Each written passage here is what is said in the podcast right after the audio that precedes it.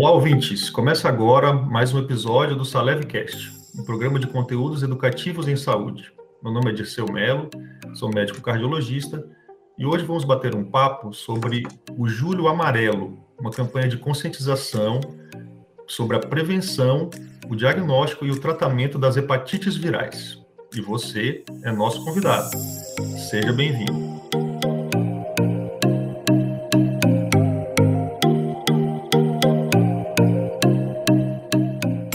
Falar sobre esse tema, eu tenho hoje dois convidados, membros do corpo clínico da Clínica Salev, Dr. Marlone Cunha, médico da disciplina de gastroenterologia e transplante hepático da Unicamp, mestre em ciências pela Unicamp, e Dr. Eduardo Celan, que é médico infectologista da disciplina de infectologia da Unicamp e presidente do Comitê de Infecção Hospitalar do Hospital Centro Médico.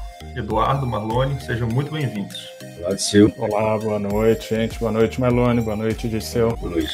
Muito bom, pessoal. Bom, esse é um tema que eu achei muito relevante, né? É, a gente tem alguns dados da Organização Mundial de Saúde que chamaram muito a minha atenção, né? Então, uh, as hepatites, especialmente as hepatites virais, que são o tema dessa campanha do Julho Amarelo, elas são um importante problema de saúde pública, né? Então, no Brasil, estima-se que 2 a 3 milhões de pessoas sejam portadoras do vírus da hepatite C e cerca de um milhão de pessoas sejam portadoras do vírus da hepatite B, o que é um grande problema, uma vez que muitas dessas pessoas, às vezes, não sabem do diagnóstico, e nós sabemos que são doenças que, se não tratadas, podem levar a consequências graves no futuro, né? como a cirrose hepática e até mesmo o câncer hepático, né? o câncer do fígado. Então, nesse sentido, eu acho muito interessante aqui o nosso debate. Minha primeira pergunta é para você, Marlone. Como que nós podemos definir, como que nós podemos entender a hepatite? Bom, Odisseu, hepatite é um processo inflamatório no fígado, que pode ser agudo ou crônico, e ele tem diversas causas, né? Muitas coisas podem causar hepatite. Hepatite tóxica, medicamentosa, hepatite autoimune, uma isquemia, ou seja, faltou sangue no órgão, faltou sangue no fígado, causa uma hepatite isquêmica, e tem as hepatites infecciosas, entre elas os vírus, né? Os vírus A, B, C, que aí o doutor Eduardo pode comentar também sobre as hepatites virais. Bom, é, Dirceu, um pouquinho disso que você falou, a gente precisa separar um pouquinho aí, eu acho que nas hepatites, a forma crônica e a forma aguda. Quer dizer, quando a gente fala da forma crônica, a gente está falando principalmente desses dados que você falou, né? Hepatite por vírus B, hepatite por vírus C, que são normalmente as doenças que levam a essa hepatite crônica de causa viral. E a gente tem as hepatites virais não crônicas, ou aquelas que Normalmente são uma doença aguda, é, em algumas situações mais graves, outras mais leves, mas que normalmente elas, se o paciente sobreviver, sair daquele quadro de uma hepatite mais grave, que a gente chama de hepatite fulminante, ele acaba não tendo uma grande complicação no longo prazo. Né? Ela é uma doença grave no contágio, logo aquele, após aquele período de contágio, mas acaba não sendo uma doença crônica que vai levar essa fibrose, cirrose ou carcinoma hepatocelular. Né? Então a gente hoje divide as hepatites virais em hepatite A, hepatite B, hepatite C, hepatite D ou hepatite delta e hepatite E, né? Algumas dão mais essa forma crônica e outras dão uma forma mais aguda da doença, autolimitada. Perfeito. E como que é a transmissão dessa hepatite? Como que a gente adquire essa doença, Eduardo?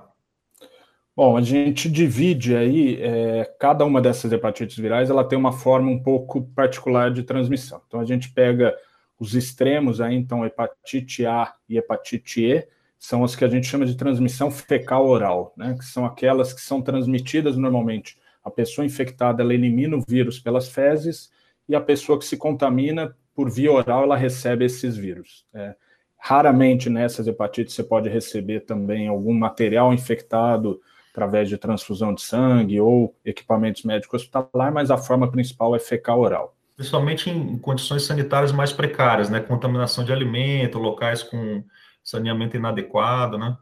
É, na verdade, hoje cada vez é mais raro, desde que a gente esteja falando de um país que tenha condições de saneamento boas, a hepatite A e a hepatite E, elas são menos comuns do que já foram, né? A gente tem isso hoje em contágio é, esporádicos em algumas situações onde você não tem uma higiene adequada, mas na verdade, às vezes, onde a higiene não consegue acontecer. Por exemplo, alguns frutos do mar onde você come cru.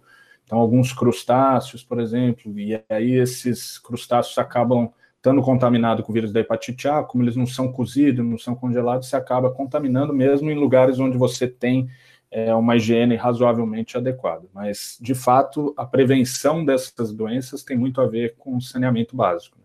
Perfeito. Agora, Marlone, em relação às a hepatite B e C, qual é a principal forma de contágio delas? É um pouco diferente, né, da A e da E. É, exatamente. A, a hepatite B, no Brasil, a principal forma de contágio é sexual. Né? Você pode ter formas é, menos comuns, pode ter menos comumente por transfusão de sangue, você pode ter é, por utensílios cortantes dentro de casa, né, lâmina de barbear, isso aí também existe, mas 50% a 60% da transmissão da hepatite B no Brasil sexual. A hepatite C, a gente tem dois momentos, né? Os pacientes que pegaram a hepatite C Lá no passado, eles se infectaram normalmente através de transfusão de sangue, antes de 1993, por aí, não se fazia o teste para hepatite C, então esse é um grupo importante que a gente tem que fazer esse rastreamento, e também as pessoas que usaram muito medicação em seringa de vidro, então, é, e, aquelas, e aquelas que compartilhavam né, também é, alguns energéticos, que é, time de futebol inteiro tomava energético, tudo compartilhando né, a, mesma seringa, a mesma agulha.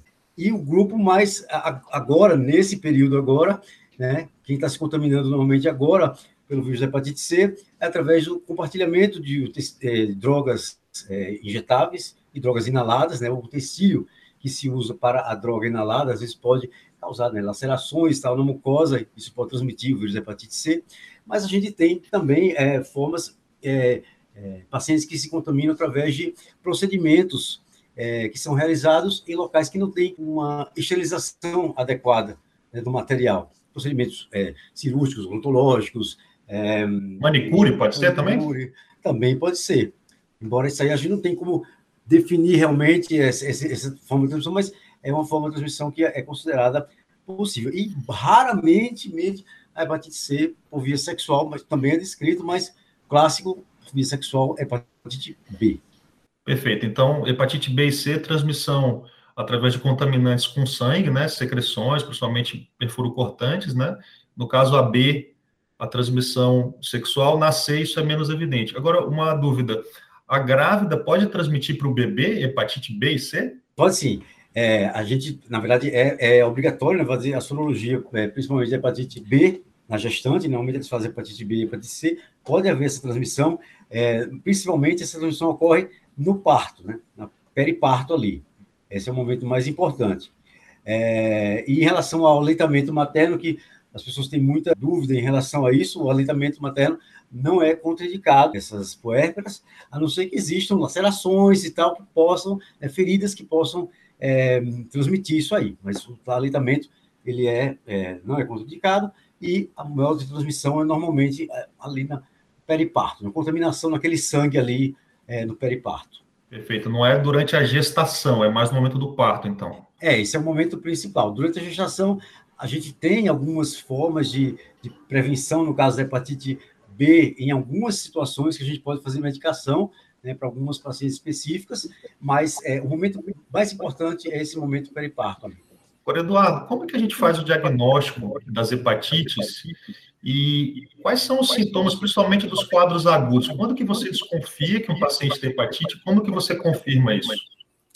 Bom, aproveitando só de voltando um pouquinho só nessa parte da, do que o Meloni falou da gravidez, a gente chama hoje alguns momentos de oportunidade. Quer dizer, a gente está falando aqui do julho amarelo, quer dizer, é um momento onde você conscientiza as pessoas da importância de fazer o teste para algumas doenças. Nesse caso, a gente está falando da hepatite. Então, por exemplo, a hepatite C, isso como o Marlone colocou, ela não é uma doença transmitida normalmente na gestação. Mas você aproveita a gestação, já que a mãe está ali, para fazer o teste da mãe, muitas vezes fazer o pré-natal paterno, que a gente chama, aproveitar que o marido está numa situação onde ele está preocupado com a mãe, e a gente usa esse momento para acabar fazendo o diagnóstico. Bom, os diagnósticos é, de triagem, que a gente chama, que são aqueles primeiros que a gente faz, Hoje é até mais fácil da gente explicar, porque esses termos acabaram ficando muito conhecidos por conta do Covid, né? Que é fazer a sorologia. A gente faz a dosagem da procura do anticorpo. Então, quer dizer, quando a gente entra em contato com vírus, nosso corpo produz uma defesa, que são os anticorpos. Se eu quero saber se uma pessoa teve uma doença ou tem uma doença, eu procuro o anticorpo. A partir do momento que esse exame está positivo, eu confirmo aquilo que a gente chama de uma forma crônica da doença, quer dizer, a manutenção do vírus por um exame que eu já não procuro mais o anticorpo, eu procuro o vírus de uma forma direta ou indireta, mas serve tanto para eu confirmar aquele primeiro teste de triagem que a gente chama, como para confirmar essas formas crônicas naqueles pacientes que têm o anticorpo. Então, esses são todos exames de sangue, que normalmente são disponibilizados pelo SUS para as formas crônicas e agudas, pensando um pouco nos sintomas. Só para ver se ficou bem claro. Então, para fazer o diagnóstico, a gente pode procurar o vírus na corrente sanguínea diretamente ou o anticorpo produzido contra o vírus, né? São essas duas situações distintas. É, normalmente a gente faz o diagnóstico pelo anticorpo e confirma esse diagnóstico com o exame do vírus. Tá? Ou em algumas situações, por exemplo, em banco de sangue, para aumentar a chance de eu detectar alguém com hepatite, eu faço uma combinação desses dois. Quando que a gente faz um exame pensando na hepatite no quadro agudo? Então, falando um pouquinho de hepatite aguda, é, a maior parte das hepatites virais elas são assintomáticas. Isso é muito importante entender. A hepatite aguda depende aí da, da causa, hepatite A, B, C, delta, e elas têm uma variação na quantidade de pacientes que vão não ter sintomas nenhum, mas quando tem, são aqueles sintomas clássicos da hepatite. Então, o que, que é isso? É, normalmente, amarelamento da pele, então, o que a gente chama de icterícia, então as partes brancas do olho, é, o rosto, a pele, de uma forma geral, ficam amareladas. A urina pode ficar mais escurecida, cor de Coca-Cola. As fezes perdem a cor, então elas ficam mais esbranquiçadas. E aí vem os sintomas mais inespecíficos, ou que a gente chama que não são exclusivos da hepatite. Então é febre, náusea, dor abdominal, é, que são sintomas que são comuns em outras infecções virais, mas que neste contexto, principalmente associado à icterícia, chamam muita atenção para a hepatite aguda. Perfeito. Marlone, em relação aos quadros crônicos, quais são as manifestações da hepatite quando ela já está numa fase de fibrose, né, gerando sequelas no fígado? Como é que você vê isso no seu consultório? É, então, essa é uma, também uma coisa muito importante. Da mesma forma é, que o Edu falou em relação às hepatites agudas, que elas podem ter um quadro clínico florido, mas a maioria dos casos, é, pacientes são oligo, pouco sintomáticos, as hepatites crônicas elas são mais silenciosas ainda. Então, o indivíduo ele tem o vírus B ou vírus C, que aquele processo de infecção ele vai ficando crônico, ou seja, passa de seis meses, e aquela inflamação ela vai silenciosamente, sem ter nenhuma manifestação clínica. Às vezes, um paciente tem um pouco de fraqueza e tal, mas sintomas bem inespecíficos. E esse processo vai fibrosando, o fígado vai ficando fibrótico até se transformar num fígado cirrótico anos e anos depois. E muitas vezes o paciente vai apresentar os sintomas quando ele tem a cirrose. Ou seja, a gente não vai ter que esperar o paciente ter manifestação de uma hepatite crônica para poder dar o diagnóstico. A gente vai atrasar esse diagnóstico. Você só vai achar sintoma quando o indivíduo tiver uma cirrose lá na frente, depois de anos e anos.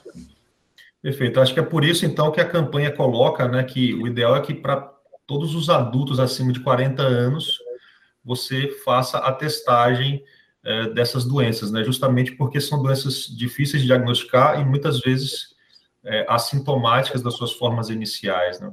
Isso faz diferença, né? Principalmente quando a gente vai falar de tratamento, né? Uh, se você tem já um fígado com muita sequela, com muita fibrose, uh, existe a possibilidade do tratamento ser menos eficaz, certo?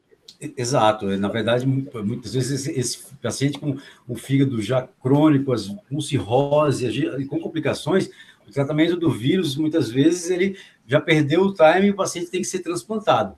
E então, é, a gente tem que dar o diagnóstico precoce, porque a gente consegue tratar esse paciente com uma chance, né, de, no caso da hepatite C, uma chance de cura altíssima, e no caso da hepatite B, a gente não consegue dizer cura efetiva da doença, mas a gente controla muito bem é, a carga viral, o processo inflamatório. Então, no SUS, a gente tem à disposição tratamento para hepatite B e para hepatite C. É acessível, é fácil da gente conseguir, tem algumas indicações específicas que a gente precisa avaliar, tanto com o hepatologista como com o infectologista, a gente consegue é, fazer esse tipo de, de avaliação do paciente e fazer o tratamento. Então, é acessível, dá para tratar, e a gente tem que tentar acabar com essas doenças aí, porque uma tem cura realmente, a hepatite C, a infecção pelo vírus C tem cura com o tratamento, e a hepatite B você consegue controlar muito bem diminuindo a chance de complicações desse paciente. Excelente, muito bom.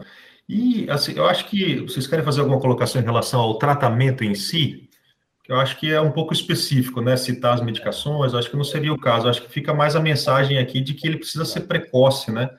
Sim. Quanto mais precoce, melhor. É, eu acho só isso que você colocou é perfeito, Disseu. Agora, a gente evoluiu muito, né, Melone? A gente estava falando de uma chance de cura muito baixa e hoje a gente está falando de chances de cura, por exemplo, hepatite C, de no mínimo próximo de 92%, com pacientes com forma extremamente avançada da doença, né?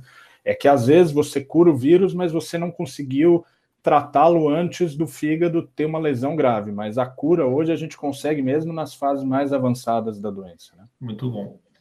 Pessoal, em relação à vacina, quais são as hepatites virais que têm vacina disponível e em que pessoas elas, tá, elas estão indicadas? Bom, Dirceu, um pouquinho do que o Mailone falou em relação à gestação, por exemplo. Na hepatite B, uma das formas de você evitar a infecção nesse período perinatal é vacinar o recém-nascido de hepatite B. Quer dizer, a única vacina hoje obrigatória para ser feita dentro do berçário é a vacina de hepatite B é aquela onde o bebê recebe no, no músculo da perna, né, no, no, vasto medial da coxa.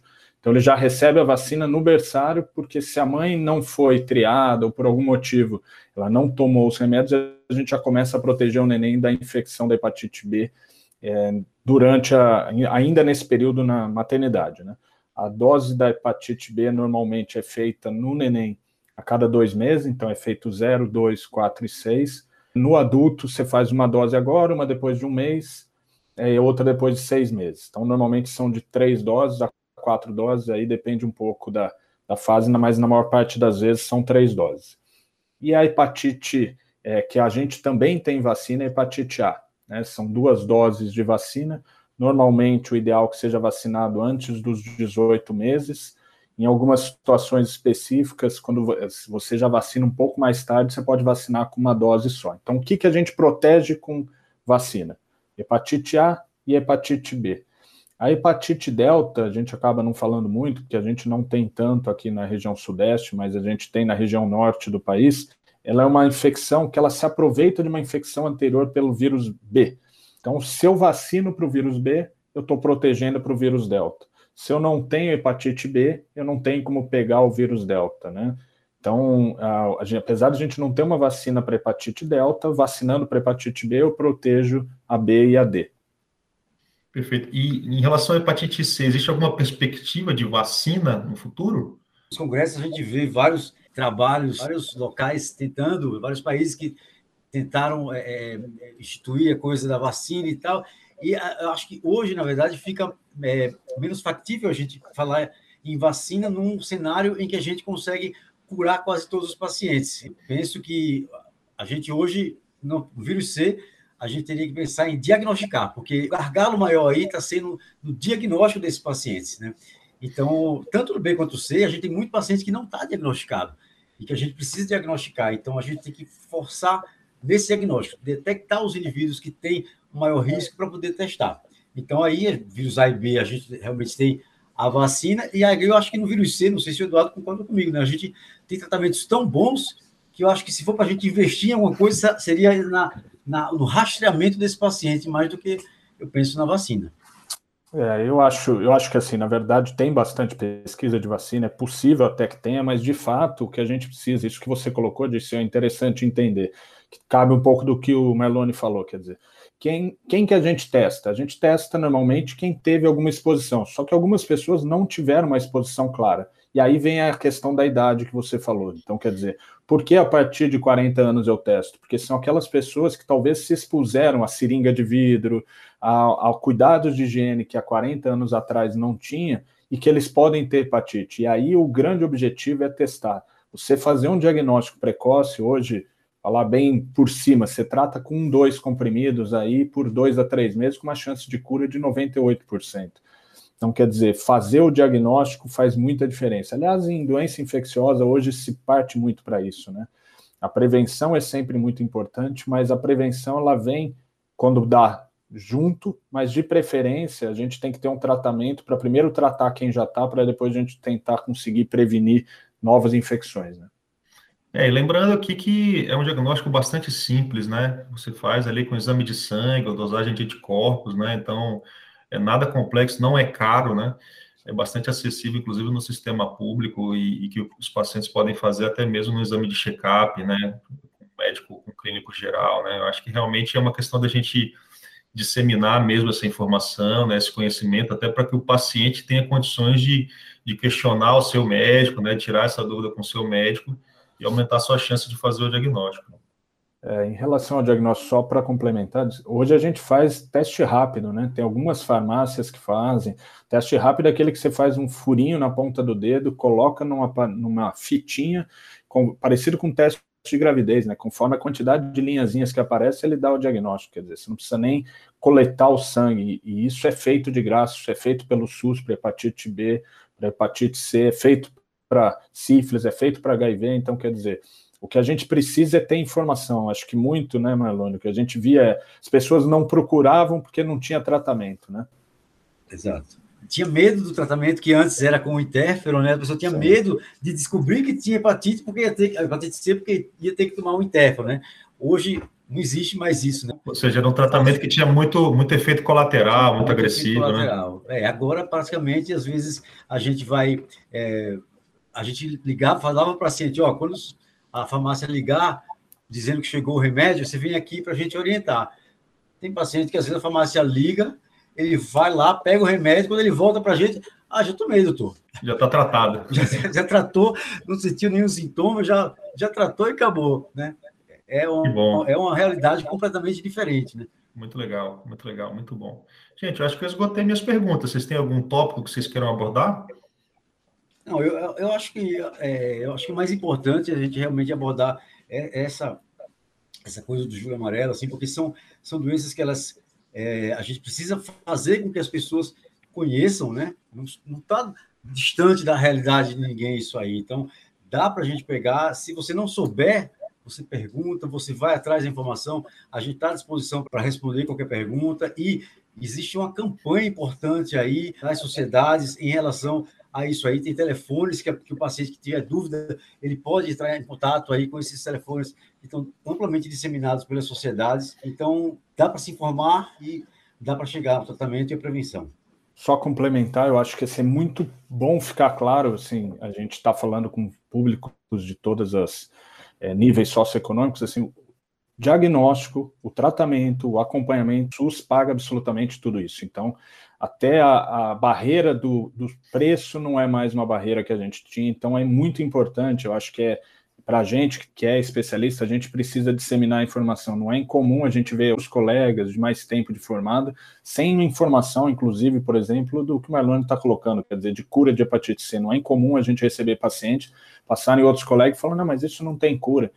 Então é importante, porque de fato não tinha. É, a gente está falando de 2012 para cá, a gente começou, mesmo com a dificuldade do interferon, que a gente começou a sair de 20% de cura para 40%, depois 80%, depois 90%, e hoje praticamente 100% dos pacientes com hepatite C. Então, é muito importante essa informação. Tem diagnóstico pelo SUS, tem tratamento pelo SUS, tem acompanhamento pelo SUS, e quem tiver condições, o serviço privado também consegue fazer mesmo os medicamentos são mais caros, mesmo quando acompanha no serviço privado, você tem direito a retirar o remédio de graça pelo SUS.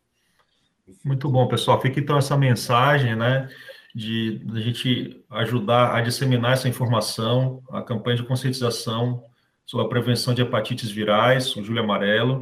Eu agradeço muito pela presença de vocês, Eduardo e Marlone, foi muito interessante, aprendi bastante hoje fica já o convite aí para novos episódios. Um grande abraço para vocês.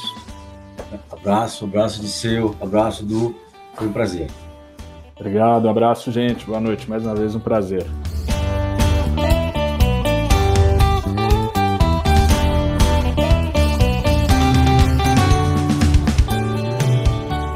E se você gostou do nosso episódio, compartilhe com seus amigos e familiares via WhatsApp.